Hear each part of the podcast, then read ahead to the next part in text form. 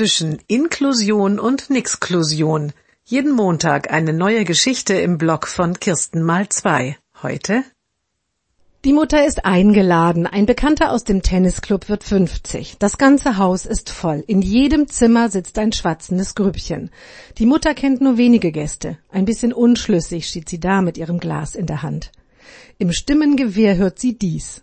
Und dann hab ich zu den Eltern gesagt, sie können ganz beruhigt sein, wenn das hier nichts wird an der Grundschule, kann ihr Kind jederzeit zu uns wieder an die Sonderschule wechseln. Die Mutter horcht auf.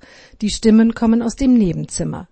Immer wieder erzähle ich den Eltern im Förderplangespräch, hört sie weiter, was an der Sonderschule alles geboten wird. Aber die wollen das noch nicht einmal hören, empört sich ein anderer.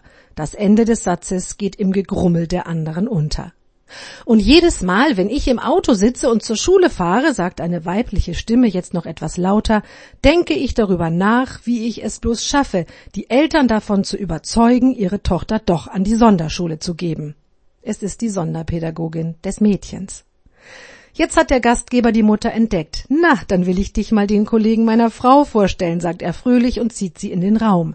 Vier Frauen und ein Mann sitzen am Couchtisch. Hallo, sagt die Mutter. Hallo, sagen die anderen, auch die Sonderpädagogin des Mädchens. Danach springt sie auf und sagt aufgekratzt, na, dann will ich mir doch noch mal was von der leckeren Erdbeerbohle holen.